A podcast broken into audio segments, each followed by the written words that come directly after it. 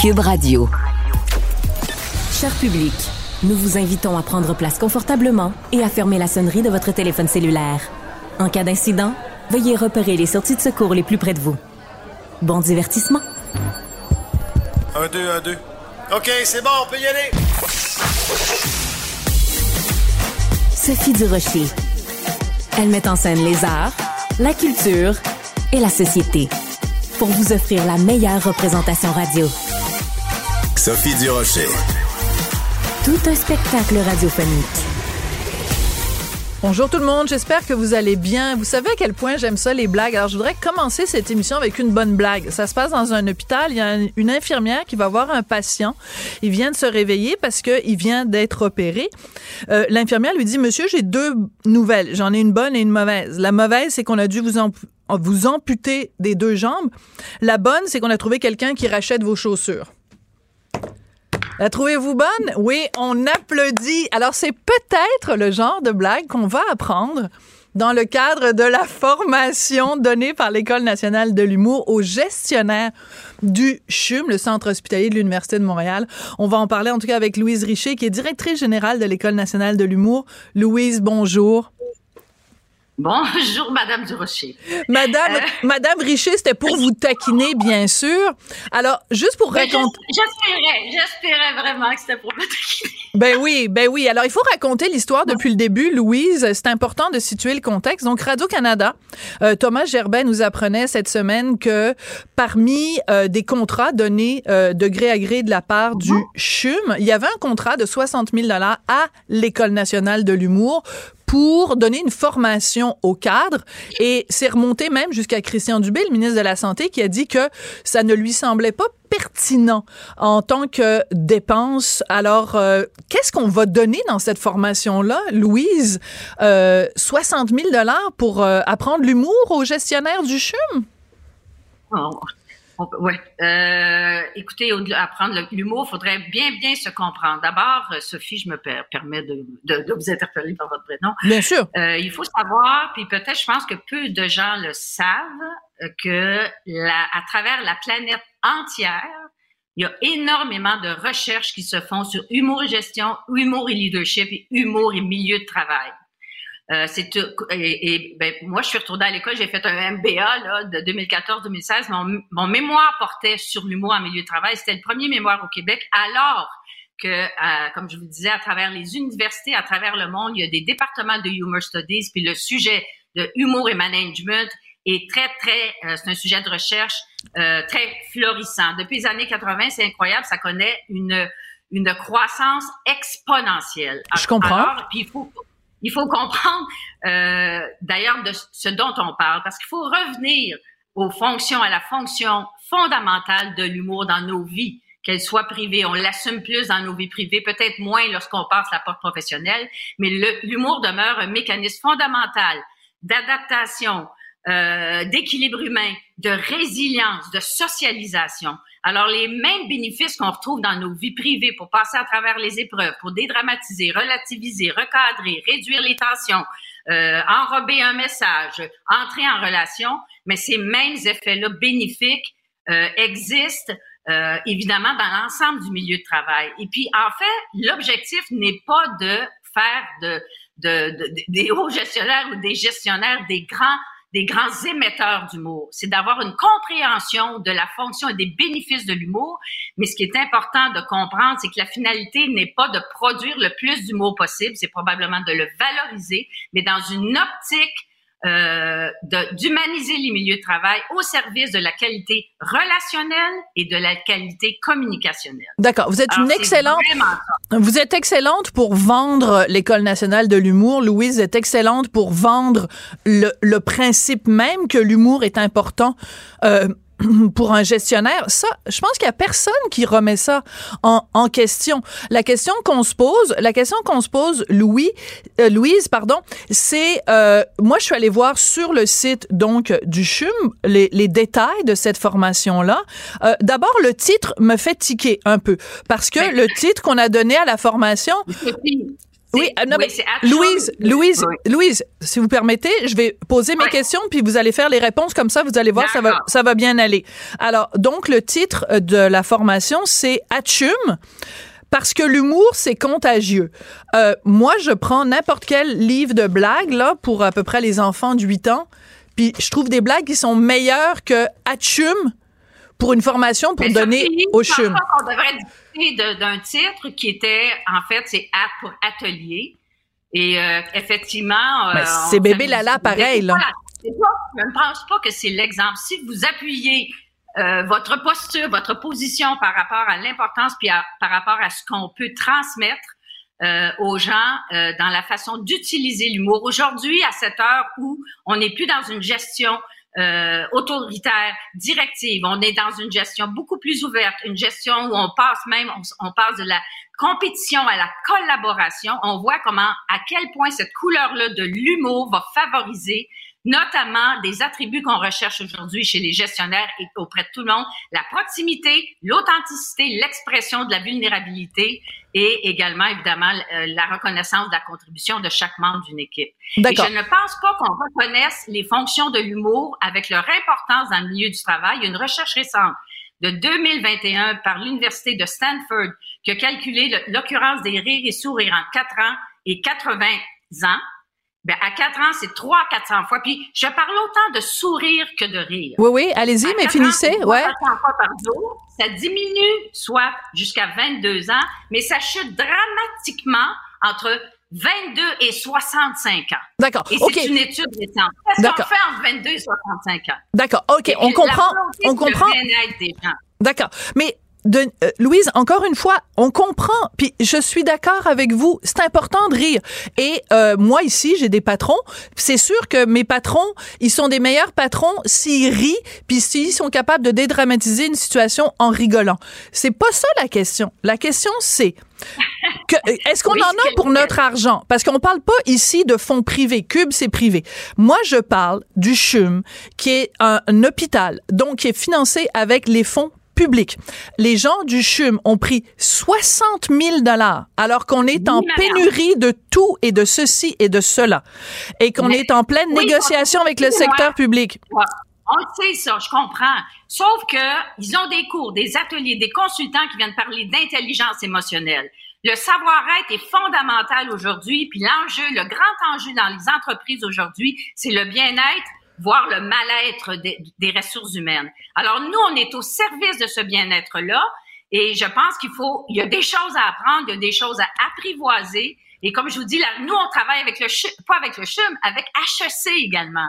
Il y a une, il y a, il y a des parutions foisonnantes sur l'humour, l'utilisation de l'humour comme vecteur d'humanisation et comme une clé insoupçonnée du bien-être et de la motivation et de l'engagement. Des études récentes ont montré une corrélation très élevée entre l'utilisation d'un humour affiliatif et l'intelligence émotionnelle collective. Parfait. Entre l'utilisation de l'humour affiliatif et la sécurité psychologique. D'accord. Vous ennuie peut-être? Non, non, ça m'ennuie pas. Non, ça m'ennuie pas. C'est juste que je trouve que pour quelqu'un qui travaille dans le milieu de l'humour, vous manquez singulièrement d'humour et euh, vous répondez pas à mes questions. Encore une fois, c'est-à-dire que euh, non. C'est pas drôle. C'est juste pas drôle, c'est ça.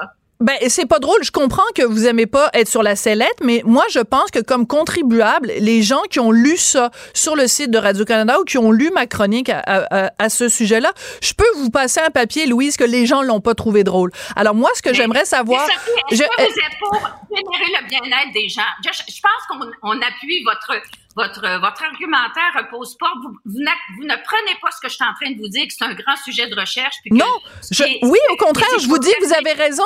Je vous dis que je vous avais raison, mais moi, je veux juste qu'on regarde ensemble euh, la, la le, descriptif de ce que vous allez enseigner ou ce que vous enseignez aux gens euh, qui vont donc participer à ces ateliers à raison quand même de 7h30 pour le palier 1, 7h30 palier 2, 7h30 palier 3. C'est quand même 22 heures que les gestionnaires du CHUM vont passer sur euh, les bancs d'école. Alors, euh, par exemple, distinguer les rôles émetteur versus récepteur, intégrer les quatre styles d'humour et identifier son style humoristique. Juste que vous vous mettiez en tête, Louise, il y a des gens en ce moment au Québec qui attendent pour avoir une chirurgie. Il y a des gens qui attendent aux urgences des hôpitaux et ils apprennent, ils apprennent, ils apprennent qu'il y a des gestionnaires au CHUM qui vont passer 22 heures à euh, définir c'est quoi mon style humoristique. Je suis plus Guy Nantel ou je suis plus Rosalie Vaillancourt. Ben ça, ça ben choque les gens, Louise. Ça choque les gens. Ben Alors, c'est ça qu'on fait. C'est parce que c'est vous qui dites ça. Je veux juste vous dire que les quatre styles d'humour dont on parle, c'est quoi? Ou. C'est l'humour affiliatif, l'humour auto-valorisant, l'humour euh, aigre doux ou l'humour agressif. Ce qu'on apprend, c'est qu'il y a le côté lumineux de la force et il y a le côté sombre de la force. Il y a un côté, ben, je pense que vous savez que si on fait de l'humour agressif, je pense pas que c'est ça qui va créer la solidarité, la cohésion dans une équipe. Juste d'être capable de distinguer quel type d'humour puis de valoriser le côté lumineux de la force, qui lui a un impact d'inclusion, qui lui a un impact de proximité avec, avec les autres. Alors, toute la question aussi en termes de gestionnaire, on peut se poser la question, si on recherche la proximité, est-ce que je surligne mon niveau hiérarchique ou je l'aplanis? C'est mm. dans une optique de meilleure communication et je, je vois pas, on, on parle pas de style d'humour, est-ce que tu es comme ci ou comme ça, puis de se connaître soi-même, puis la volonté, ce n'est pas d'en faire de grands émetteurs, mais ils peuvent être de bons récepteurs et que le sujet Vous leur apprenez à prendre une joke. Vous leur apprenez comment recevoir une joke si un, un, de leurs employés fait des jokes. Non, je sais pas, je vous demande, Louise, parce qu'on. Ben voyons donc, vous êtes plus intelligente que ça, Sophie. Ben, je vous retourne le compliment. Vous êtes plus intelligente que ça, puis je, on, je trouve ben, qu'on tourne un peu en rond. Ben voyons. Vous savez c'est quoi être récepteur? Ça veut dire qu'il y a des gens qui il y a des gens qui rient beaucoup, il y en a qui ne rient pas. C'est ça. Est-ce que je reçois le gag ou pas? Puis quand on parle de responsabilité les, responsabiliser l'émetteur, c'est que à cette époque aussi où il y a des enjeux qui sont très en relief dans notre société, ce soit évidemment le MeToo, la diversité culturelle, la diversité de genre, mais aujourd'hui d'avoir cette capacité-là de tenir compte, d'être préoccupé de la réception du gag qu'on va faire. Si la, le gag blesse ou s'il crée de l'exclusion d'une personne, s'il l'humilie, ben je pense pas que c'est la c'est la bonne couleur de l'humour à utiliser. OK. Donc on va passer 22 heures à apprendre que si on a un employé handicapé devant nous, c'est peut-être pas une bonne idée de faire des blagues sur les handicapés. non. mais je veux dire écoutez là, ça ça coûte 60 000 dollars. Hey, moi, je la trouve pas drôle, Louise. Est-ce que. Vraiment, là. Puis, ça veut dire que la planète, il y a des chercheurs à travers la planète en management qui valorisent, qui ont fait des liens, par exemple, avec l'utilisation de l'autodérision des gestionnaires pour favoriser euh, l'engagement et la motivation de leurs troupes.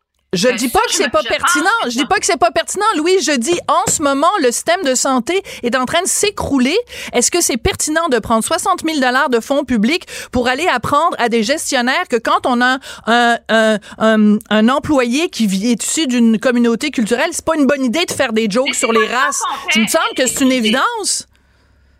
Oui, c'est une évidence, mais il y a des choses que les gens, si l'humour sarcastique, là, vous, grossissez ça. Voyons donc, ça a plus de profondeur que ça. C'est ça que je vous dis. S'il y a de la recherche que HSC aujourd'hui euh, se penche, il y a des médecins à l'Université d'Ottawa, un médecin qui a, récemment euh, évoqué l'idée qu'en médecine, on ait des cours pour les, les, les, les médecins dans la relation avec leurs patients, de créer cette proximité-là, d'être capable d'utiliser l'humour. Parce que l'humour, ça, ça, c'est un geste d'union, c'est un geste de considération de l'autre, c'est un geste où on intègre des références sur l'autre personne et qu'on utilise quand on est en relation avec la dite personne. D'accord. Alors, euh, ce médecin-là, je veux dire, il y a comme des choses qui... Mais sûrement, il y, a, mais il y a plein de gens qui font toutes sortes de recherches aussi dans toutes sortes de domaines et on a le droit aussi de développer un, un, un esprit critique. D'ailleurs, c'est là, c'est marqué, c'est une des choses qu'on va apprendre dans votre cours. De, Louise, c'est écrit noir sur blanc, aiguiser son jugement critique. C'est ce que je suis en train de faire en ce moment, aiguiser mon, mon jugement critique. Ça a l'air que vous êtes... Moi, je suis une bonne émettrice, je suis pas sûre que vous êtes une bonne réceptrice. Une dernière question, Louise, avant qu'on se quitte. Je vous l'accorde présentement, je vous l'accorde que je suis pas une très bonne réceptrice et vous non plus. Alors, on, ben, est, on est. Moi, j'ai aucun. Moi, j'ai aucun, j'ai aucun problème. Je pense que l'École nationale de l'humour euh, est très, euh, très chatouilleux et très susceptible et très soupe au lait quand on, quand on critique leurs événements. Euh, une dernière question. Ah dans son ah, film. Ah bon? Ben, en tout cas, c'est ce que, c'est ce que je vois devant moi, Louise. Dans l'âge des ténèbres, Lou, Denis Arcan, qui est quand ben, même un. Pas avec, avec c'est du charlatanisme. Là. Je m'excuse. Je, c'est normal que je sois irrité que vous compariez ce qu'on fait. J'aimerais ça que vous parliez aux hauts gestionnaires, les bénéfices qu'ils en retirent présentement dans une période de détresse et l'humour survit dans les situations les plus dramatiques et c'est peut-être là qu'on en a le plus besoin. Denis Arcan, dans son film, Denis Arcan, dans son film L'âge des ténèbres, a présenté une caricature. Il y avait Christian Bégin, qui était un représentant d'un organisme qui s'appelait Humour Québec et qui venait apprendre aux hauts fonctionnaires de l'État comment mettre un petit peu plus d'humour dans leur vie et dans leur gestion. Denis Arcan nous a montré ça dans L'âge des ténèbres. On a tous dit, ben voyons donc, il exagère.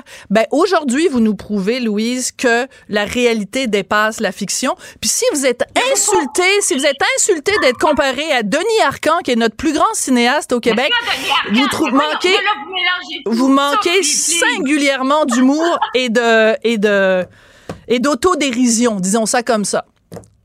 Alors, je pense qu'on ne sera pas d'accord ben, aujourd'hui, Louise, mais vous m'avez pas prouvé d'aucune façon que, ça valait 60 000 D'aucune façon, vous m'avez prouvé que ça ben, valait 60 000 il y, a trois livres. Oh mon Dieu, c'est la démonstration que je devais faire. OK. Ben, si, si l'ensemble des recherches à travers la planète ne vous touche pas. Mais je vous ai posé la question quatre fois, Louise.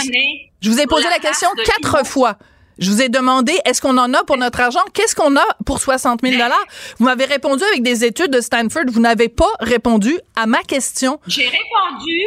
OK, c'est correct. Mais ce que je voulais juste illustrer par l'étude, c'est que les gens qui sont capables d'accorder une valeur énorme, reconnaître les bénéfices dans leur vie personnelle de l'humour comme adaptation, comme, mécanisme d'adaptation, voire de résilience et de socialisation. Quand ce que je vous dis, c'est quand ils passent la porte professionnelle, on a l'impression qu'ils ne se donnent pas la permission et que les bénéfices s'évaporent. Puis quand on parle de l'humour, puis du rire ou du sourire ensemble, on parle de sécrétion d'endorphine qui vient contrer le cortisol du stress on parle de circulation sanguine, on parle de d'effets sur le système immunitaire. Mais ça, c'est pas anodin ce que, ce que je vous partage là. C'est pas anodin, mais est-ce que ça vaut 60 000 dollars? Ça vous a pris 60 secondes pour ben nous l'expliquer? Ben, dites ça au gestionnaire du CHUM. Je viens de vous économiser 60 000 dollars. Vous n'avez pas fait la démonstration que ça valait ce que ça coûte, surtout quand on parle de fonds publics. Et, ben, euh, je, et je suis pas la seule à être scandalisée parce que même Christian Dubé est scandalisé. Louise, on va se quitter là-dessus. Attendez, c'est bon, parfait. Ben, c'est parce que là, ça fait quand même, ça fait 23 minutes qu'on se parle, puis j'ai l'impression vraiment de tourner en rond. Merci beaucoup, Louise, directrice générale euh, Louise Richer de l'École nationale de l'humour. Atchoum! Et surtout, faites attention parce que l'humour, c'est contagieux. Culture et société.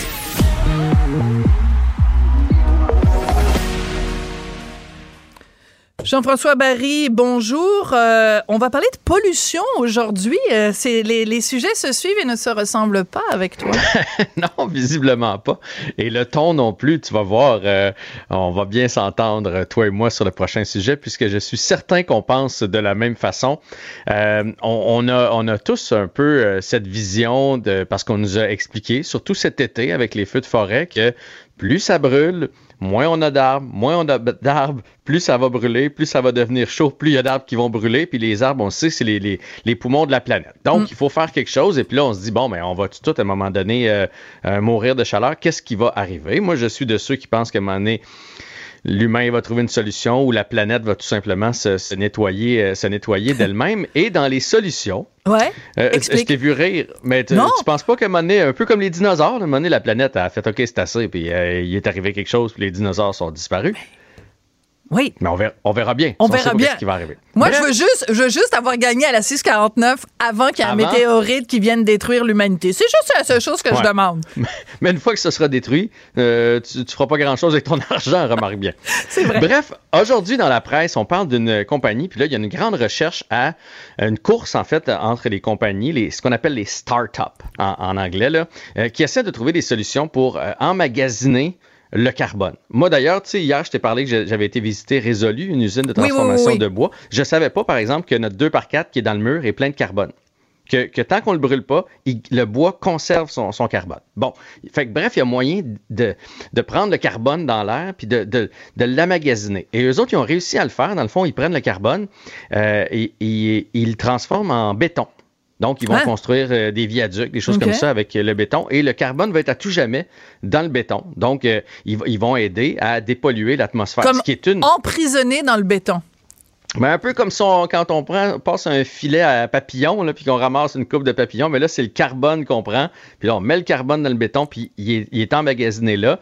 Donc, ça va aider à, à dépolluer notre planète. Je trouvais ça fantastique. Et là, plus je lisais, plus je me suis dit, mais c'est donc vrai. Parce que là, il y a les euh, gens qui sont un peu plus écologistes qui font, oh, attention, attention. C'est une moyenne bonne nouvelle. Parce que là, on est rendu avec deux usines comme ça. Moyenne bonne nouvelle parce qu'à partir du moment où on va dire aux gens, hey, on a peut-être trouvé la solution. On a peut-être trouvé la solution pour, euh, faire en sorte qu'on enlève des gaz à effet de serre dans, dans l'atmosphère. Mais qu'est-ce qu'ils vont faire, les gens? Ben, ils vont tout lâcher ce qu'on est en train de faire présentement voilà. de verre. Ben oui, parce qu'à partir du moment où on nous dit est-ce que vous avez, il y a une solution, puis vous n'avez pas besoin de vous serrer la ceinture, vous n'avez pas besoin de faire des efforts, ben les gens vont slacker, comme on dit en bon québécois. Ben, et- exact. et, et- et ce qui explique, c'est qu'il faut, il faut faire attention, il faut, faut baisser nos gaz à effet de serre et il faut trouver des solutions pour en enlever parce qu'il y en a déjà trop. Fait que un va aller avec l'autre. Mais les autres, ce qui ont peur, c'est que les gouvernements, les grandes compagnies, les gens riches et monsieur, madame, tout le monde se disent, ben, il y, a une- il y a une solution maintenant, on n'a plus besoin. Pour moi, c'est l'équivalent de la pilule pour le cholestérol. Tu sais combien de gens font, mon cholestérol est bien beau. On en a Ben, déjà parlé, toi et moi, de Il ça. est pas bien beau. Il est Ouais. pas bien beau ton cholestérol. C'est parce que tu prends une pilule. Tu sais, Ah ouais. la, la vraie belle solution, ce serait de faire attention à ce que tu manges. Bref, fait que c'est, c'est quand même inquiétant de penser que la nature humaine est faite comme ça, que si on trouve une solution facile, on va abandonner le reste. Et quand on parle des personnes euh, bien nantis, parce que ça, c'est l'autre enjeu. Ça coûte énormément cher, évidemment, prendre. Ben, peut-être qu'un jour, on va trouver une technologie pour que ça coûte moins cher, mais prendre le CO2, transformer en béton, ça coûte cher présentement. Et de quelle façon on finance ça, selon toi? Avec les grands pollueurs. Ah, j'allais Donc- dire avec des billets de loterie, mais c'est la mauvaise réponse. Non, avec les grands pollueurs, donc les grosses compagnies, comme par exemple Microsoft, ont acheté, euh, parce que les autres, ils veulent être carboneutres un jour, donc Ben oui. l'équivalent de ce qu'ils dépensent en, en CO2 à cette compagnie-là. Fait que là, ben, on va se retrouver avec des gens très riches qui vont faire, ben regarde, c'est pas grave, de, je, vais, je vais polluer d'un bord, puis je vais, je vais l'acheter de l'autre euh, de l'autre côté à cette compagnie-là. Fait, que- fait que ça, c'est ça, c'est l'autre enjeu. Puis c'est drôle parce que deux pages avant, on parlait des grands milliardaires de la planète qui utilisent leur jet privé Ben oui. euh, pour tout et pour rien. Ben oui. C'est ça. pour, surtout pour nous faire la leçon, là, c'est arrivé récemment. euh, C'est une, comédienne française qui était très, très, très impliquée dans l'environnement. Puis là, ils ont sorti, euh, des journalistes ont sorti le nombre de déplacements en avion qu'elle avait fait justement pour aller prêcher la bonne nouvelle de, de, de l'éco-anxiété à travers la planète. Puis c'était complètement délirant, là. C'était, c'est- Mais ça, Sophie, je serais curieux de voir le nombre de personnes qui se disent euh, écologiques, euh, Ouais. puis qui, mettons, ils ont une voiture électrique, mais qui font qui font, qui font 12 voyages par année. là. À un moment donné, euh, euh, les, les, les, les bottines qui suivent les babines, là, il y a, non, l'inverse. Les babines, non. Les bottines Il faut que les babines. bottines suivent les babines. Je suis comme toi, je me trompe tout le temps avec cette expression-là. C'est pour ça que je l'utilise jamais parce que. Mais euh, Il y en a pas beaucoup qui le font euh, pour You have vrai. to walk the walk and talk the talk. Mais donc c'est tellement plus simple en anglais. Mais moi j'ai trouvé la solution à ça. C'est vrai? Je ne fais jamais la morale aux autres en termes d'écologie. Comme ça, jamais personne peut venir me reprocher, dire Sophie, tu prêches pour une paroisse, puis en fait, euh, t'es- tu, tu pratiques toi-même. Moi, je, je, je le dis haut et fort. Oui, je voyage beaucoup. Oui, je prends beaucoup l'avion. La moitié de ma famille, il y en a une partie en Australie, il y en a une partie en France, il y en a une partie à San Francisco, il y en a une partie à New York, il y en a une partie à Toronto. Qu'est-ce que tu veux? Sinon, si Mais là, on Bon. s'entendrait pas, toi et moi, parce que moi, je suis plutôt tranchant là-dedans. Moi, je serais pour un- une espèce de, de, de, de billet Oh, parle-moi pas de moratoire, à, mettons, euh, deux voyages par année. Hey, es-tu fou, Jean-François Barry? pas- mais je suis vraiment. ben, je veux dire, est-ce qu'on veut faire des efforts ou on veut pas faire des efforts? À un moment donné, on dit qu'on veut faire des efforts, mais personne n'en fait. Moi, je ferais, je ferais, je serais d'accord pour que les individus fassent des gros efforts le jour où toutes les grosses entreprises qui euh, euh, euh, pètent plus haut que le trou en nous disant qu'elles sont vertes ou elles vont vraiment faire des efforts. Parce que moi, entre moi, avec mon petit sac de compost que je vais porter, puis qui pue, puis qui dégouline de partout, puis que je vais porter Mhm. dans le gros Mhm. bac à compost, et la grosse entreprise polluante qui se fout complètement de notre gueule, ben j'aimerais ça qu'elle commence, puis après, vous allez venir me parler. Puis même le Ben, moi, gouvernement, là, tu as des bureaux gouvernementaux, les lumières sont ouvertes, 24 heures par jour. Bon, ben, mais qui commencent donc par les, les faire, eux, éteindre leur lumière avant de nous dire, comme Fitzgibbon a fait à un moment donné en disant, hey, l'austérité écologique. Hey, éteins-les tes lumières d'abord, chose. Mais je suis, moi, je suis tout d'accord avec ça, mais moi, je suis très, très tranchant là-dedans. Tu sais, euh, euh, je, je serais pour qu'on réglemente. Comment ça se fait qu'il y a encore des petits pots de yogourt sur les, euh, sur les tablettes d'épicerie? Ça, ça se recycle pas? Pourquoi qu'il n'y a pas juste des gros pots? Les gros pots peuvent, euh, on, on peut les recycler, on peut donner une deuxième vie. Donc pourquoi que ça existe encore? C'est pas compliqué de prendre le gros pot de yogourt puis de le transférer dans des petits Les pots de yogourt pour les petits pots, ça se. ça les se- petits pots, ça s'en va direct à la poubelle. Ils font mais rien mais avec les ça. petits pots en verre, moi, j'achète les petits pots en verre. Des pots de yogourt en verre? Ben, Riviera, c'est les meilleurs yogourts, tu savais pas? Ah, non, je sais. Ici, je savais s'il y a pas les gens de. Riviera qui veulent m'appeler pour une petite commandite, Pour moi, une je suis bien ouverte. Tu vas-tu aller le chercher en avion ou. euh? Bah, ils vont me livrer à la maison. Bref, cas- euh, Oui. bref, euh, Mais, bref. mais, mais tu comprends, c'est toujours. Moi, on est toujours en train de nous taper sur la haut. tête. Puis les consommateurs sont tannés aussi de se faire taper la tête, puis de se faire dire, se taper sur les doigts. Puis vous n'êtes pas correct, puis vous en faites pas assez par des gouvernements ou des entreprises qui, elles, se refusent à faire les efforts. Donc, Mais ça veut ça, pas dire qu'on ne doit pas en faire, mais ça devient un peu tannant de se faire faire la leçon tout le temps. Mais il faut quand même continuer d'en faire. Mais je suis, et je suis d'accord, puis c'est exactement ce qu'il disait dans l'étude, c'est qu'aussitôt, aussitôt qu'on va sentir qu'il y, a, une brèche, puis qu'on n'a plus besoin de faire attention, les, plus dangereux, c'est le gouvernement qui va investir ailleurs, les industries pétrolières qui vont faire bon, mais d'abord, on n'a plus besoin, euh, les grands fabricants automobiles qui vont faire bon, on n'a plus besoin de se casser le bessic avec le reste, puis c'est là où c'est dangereux. Et les gens riches, parce que les gens riches, dans cette étude-là, là, sur les jets privés, ils disaient que les 200 plus grands pollueurs avec leur jet privé, donc ceux qui l'ont pris le plus souvent, donc les milliardaires, ont pollué l'équivalent de 36 000 Québécois. Et voilà. Mais pas en, pas en, pas juste en prenant l'avion, là, dans notre vie de tous les jours. là. Ouais, ouais. 36 000 Québécois pendant toute une année, ça pollue moins que 200 milliardaires qui prennent leur jet privé. Fait que, tu sais, à un moment donné, il faut que les, les géants donnent l'exemple. Fait que c'est pour ça qu'il faut pas que tu gagnes à la loterie. Parce que sinon, tu vas te mettre à voyager puis nous regarder plus haut que Oui, mais je te fais juste annoncer qu'il n'y a aucun billet de loterie au Québec qui me rendrait milliardaire. Ça me rendrait Non. multimillionnaire, mais pas milliardaire. Puis peut-être que la première chose que je ferais, c'est d'acheter le condo là, de Réal Bouclin, là. En Floride, as-tu vu ça? Ah, le gros, 75 gros. millions! Ouais. Hey, trois hein? étages! Et ouais, mais moi, c'est la première chose que je fais. J'achète ça. Puis si t'es gentil avec moi, Jean-François, tu vas pouvoir venir me visiter de temps en temps. Ouais, mais je sais pas, Il y a j'essaie de sept pas prendre toilettes. l'avion. Ah, c'est Je sais- vrai!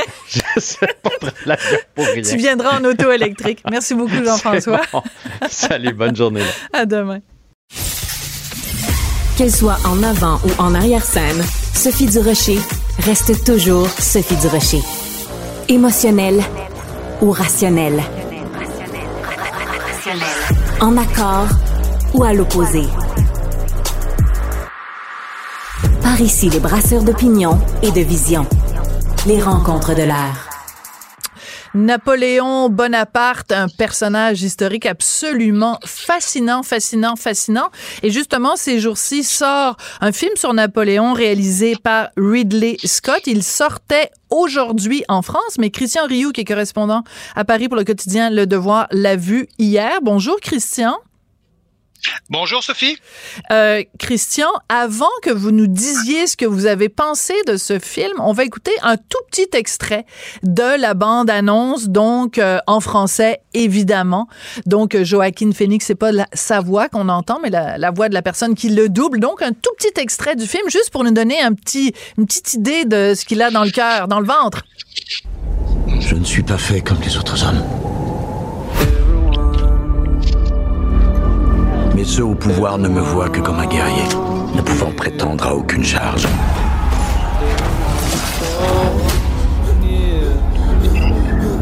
Mais je marche dans les pas d'Alexandre le Grand et de César.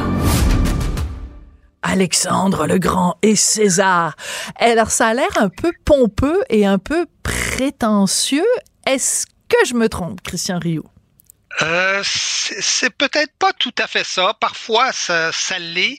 Mais vous savez, c'est un, c'est un, c'est un film étrange que, que, que ce film-là. C'est un film qui a, qui a, qui a, qui a pris le, le parti. Hein, vous, vous, connaissez Ridley Scott. Hein, Ouais. c'est, euh, c'est Alien, c'est, c'est Gladiator. C'est, euh, c'est Ridley Scott est un, est un citoyen britannique. Hein. Il faut savoir que Ouais. c'est un, c'est un Anglais, même si le film évidemment est fait avec les moyens euh, hollywoodiens. Donc un film anglais sur Napoléon.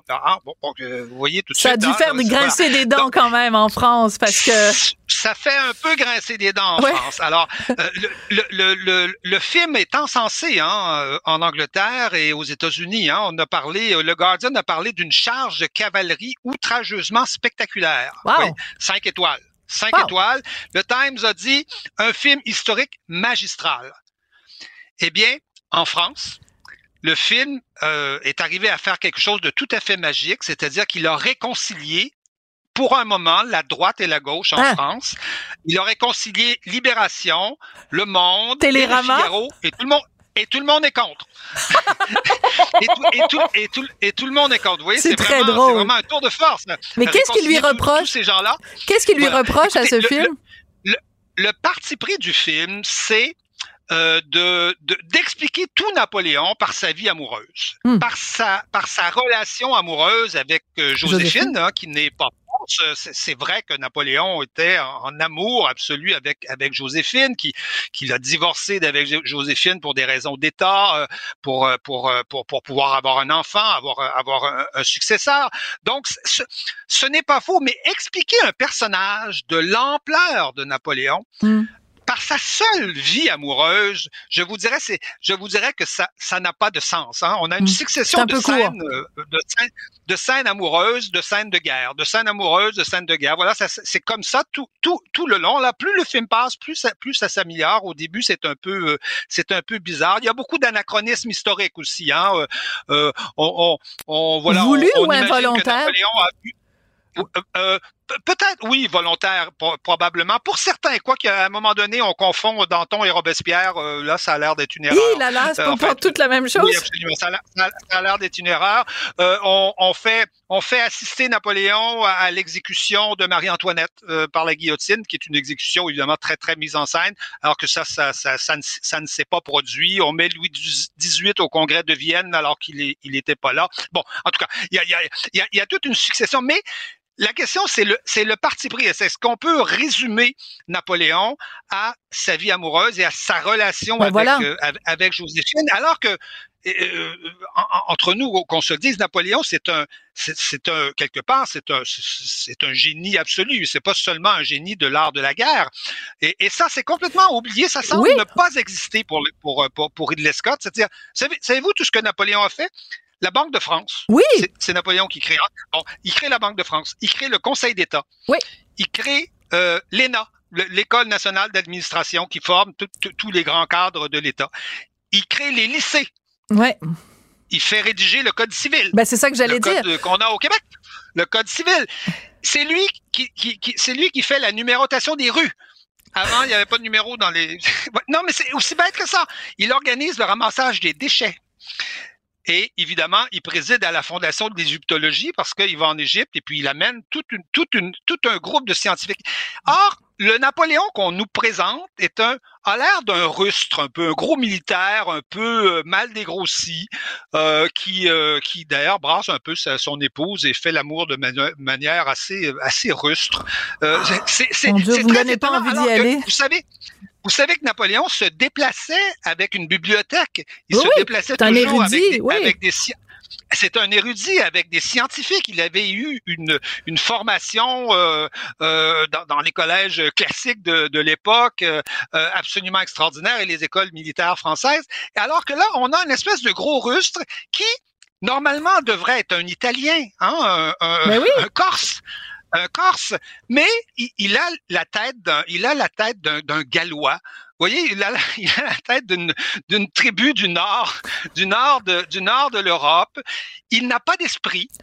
Euh, Et il- d'ailleurs, il- il excusez-moi, euh, j'ouvre juste une parenthèse parce que bon, euh, euh, ça lui était reproché d'ailleurs son teint euh, olivâtre, son, son teint quand il était, euh, parce que quand il est arrivé donc sur le continent, quand il a quitté la Corse et qu'il est arrivé sur le continent, il y avait énormément de mépris envers lui parce qu'il avait des traits, des traits qui lui faisaient ressembler beaucoup plus à un Italien, disons que, et, euh, et ça lui a été reproché. Ça, donc entre autres, hein. Tout à fait. On, on, on, on, on voudrait l'entendre euh, sacré en italien, voyez-vous? Dans, Ben dans oui. le film, on, se- dirait, on se dirait, c'est quelqu'un qui va euh, lâcher des gros mots. Oui, ben exactement, oui. qui va faire des choses comme ça. Mais pas du tout, pas du tout, pas du tout. C'est vraiment. euh, en, en plus, ce, Nap- ce Napoléon, il vit dans une société extrêmement libertine.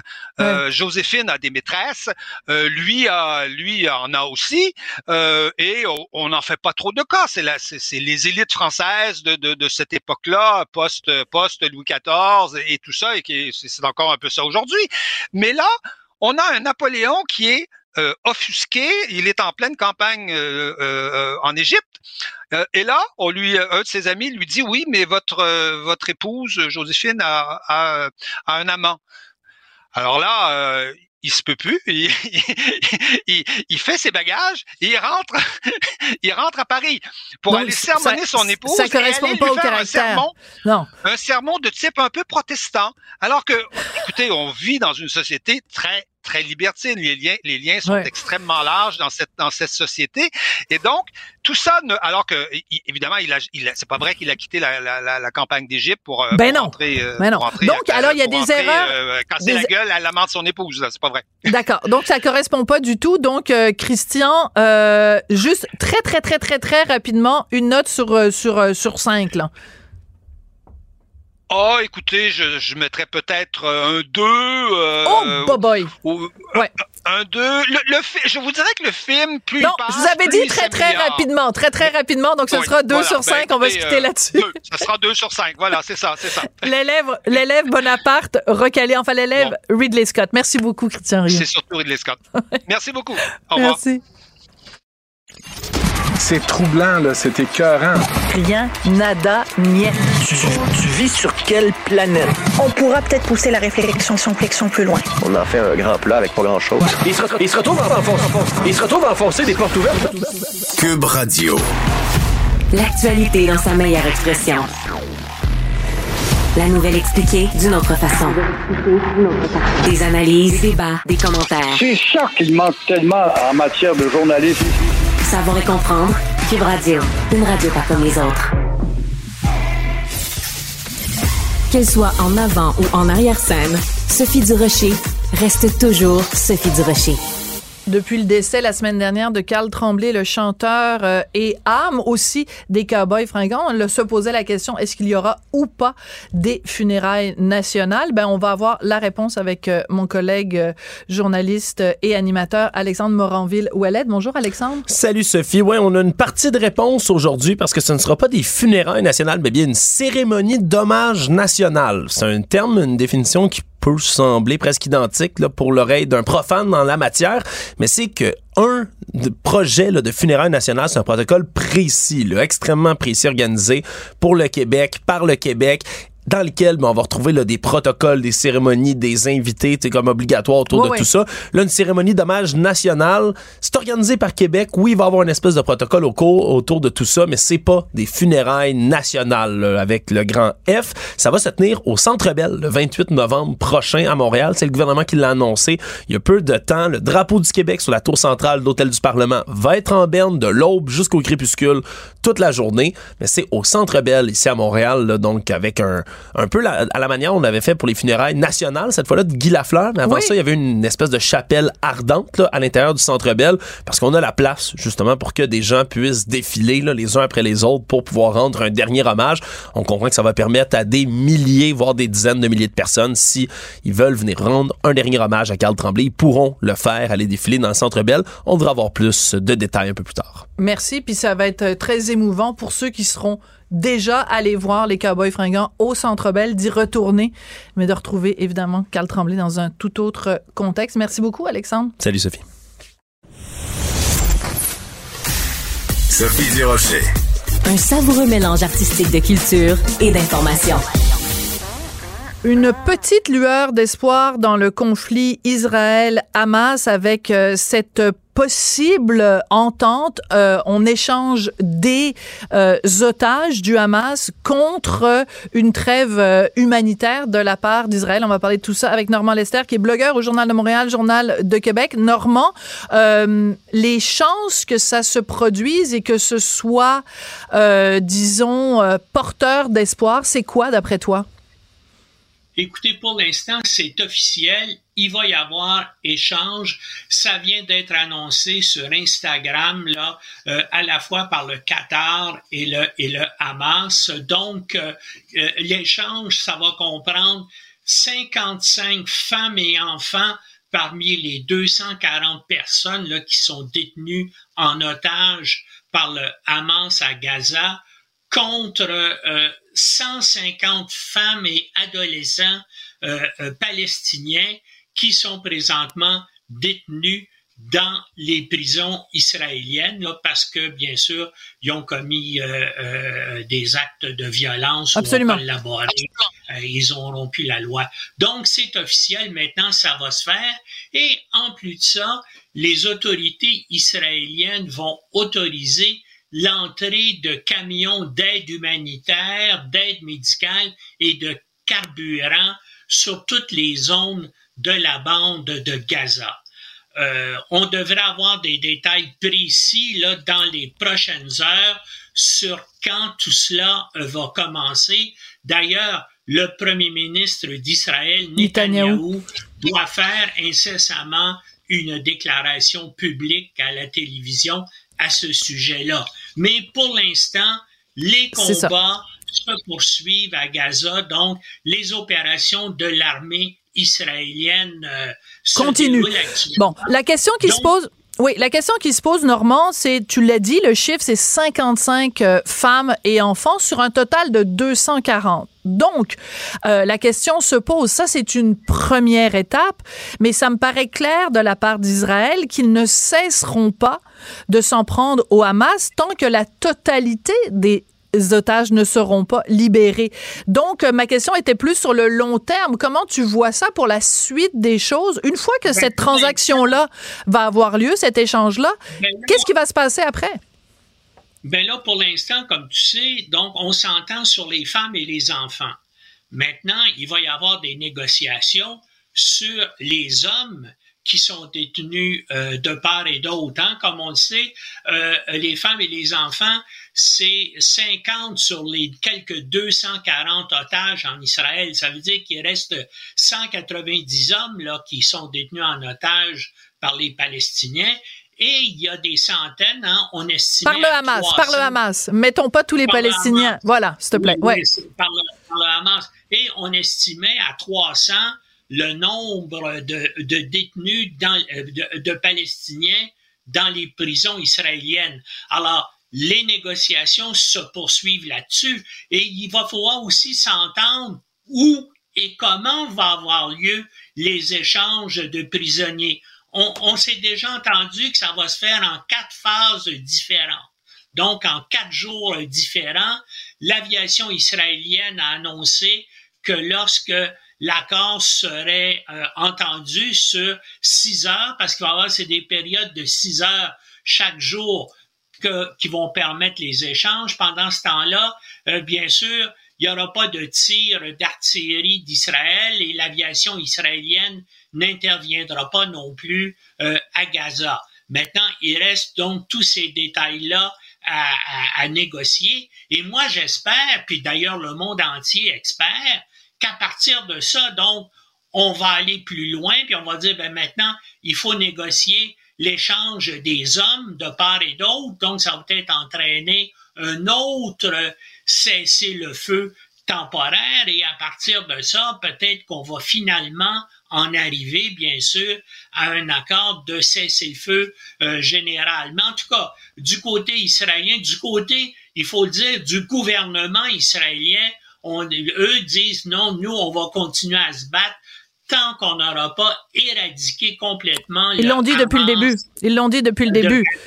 Voilà. Ben oui. Mais, euh, euh, mais ça, et, ça fait là près de 50 jours que cette guerre-là existe et puis ils n'ont pas encore euh, réussi présentement. Ils ont dit à un moment donné que le quartier général, le poste de commandement du Hamas était euh, sous l'hôpital de Gaza ils ont trouvé effectivement un corridor au-dessus de l'hôpital, mais on n'a pas vu de poste de commandement, puis on n'a pas vu de vidéo là où il y avait euh, tous les systèmes de communication qu'il y aurait dans un dans un état-major de combat. Oui, mais, mais Normand, il y a quand même, il y a quand même 500, 500 km, supposément 500 km euh, de, de souterrains creusés par le Hamas. Donc, il faut, il faut aussi les trouver. C'est pas évident sur le, sur l'ampleur du territoire, mais c'est vrai qu'en effet, euh, on a quand même démontré que, euh, tu as vu ces images aussi également qui sont sorties cette semaine où on voit des otages du Hamas qui sont amenés de force à l'intérieur de l'hôpital Al-Shifa, ça pose quand même la question dans quelle mesure le personnel soignant et les organismes internationaux qui sont à l'hôpital Al-Shifa, comment ça se fait qu'ils n'ont pas vu le 7 octobre? Le 7 octobre, ils n'ont pas vu qu'il y a des otages qui étaient amenés de force par des, euh, des terroristes du Hamas? C'est spécial quand même. écoute, je veux, je veux pas me faire l'avocat du diable, mais, mais c'est un immense euh, hôpital, l'hôpital de Gaza, si tu as vu les, euh, les images aériennes. Maintenant que sur cette... Parce qu'il y, euh, y, a, je pense, huit ou neuf édifices. Quand il y a des gens qui arrivent, qui se font traîner, qui se font traîner, puis qu'il y a quelqu'un qui se promène avec un hachoir à viande, ça se remarque quand même dans un hôpital, Normand, là. Ben, ça dépend. Ça dépend où tu es, ça dépend où est la caméra ça dépend. Est-ce que c'est vrai? Mais maintenant, si tu veux croire tout ce que tu vois à la télévision, c'est ton droit. Moi, j'ai tendance à, me poser des questions, euh, surtout justement qu'on n'a pas trouvé de poste de commandement, de poste d'état-major en dessous euh, de l'hôpital. Mais en tout cas, c'est possible effectivement qu'il y ait eu euh, des prisonniers qui soient qui soient passés par là, parce qu'il y a des prisonniers qui étaient blessés notamment. Les otages, oui. Mais, mais c'est absolument secondaire. Ce qu'il faut espérer maintenant, c'est que la communauté internationale, puis je dis la communauté internationale, dans le fond, les, les, seuls qui peuvent mettre un haut-là à ces, à ces, à ces opérations militaires-là, ce sont les États-Unis, c'est le président Biden. Si Biden téléphone à Netanyahu et puis lui dit assez, c'est assez, et les pressions augmentent euh, sur les États-Unis, à la fois par les alliés des Américains à l'extérieur et aussi dans l'opinion publique américaine et du côté du Parti démocrate, là, il y a des gens qui font de plus en plus pression sur le président Biden pour qu'il euh, décide là qu'il faut arrêter cette guerre-là avec des images épouvantables. C'est absolument des images épouvantables pour la euh, réputation euh, des États-Unis à, travers le monde. Oui, mais il y a aussi les images de ce qui s'est passé le 7 octobre. Euh, Normand, on reviendra pas sur ce débat-là. Je, pense qu'il y a beaucoup de choses sur lesquelles on n'est pas nécessairement d'accord. ce qui, le, massacre, le massacre du 7 octobre restera quand même comme une date noire dans l'histoire de l'humanité. ben, c'est malheureux. C'est pas parce que je veux te couper la parole, mais c'est tout le temps qu'on a. Merci beaucoup, Normand Lester. Et à tout le monde, merci beaucoup. On se retrouve demain. Cube Radio.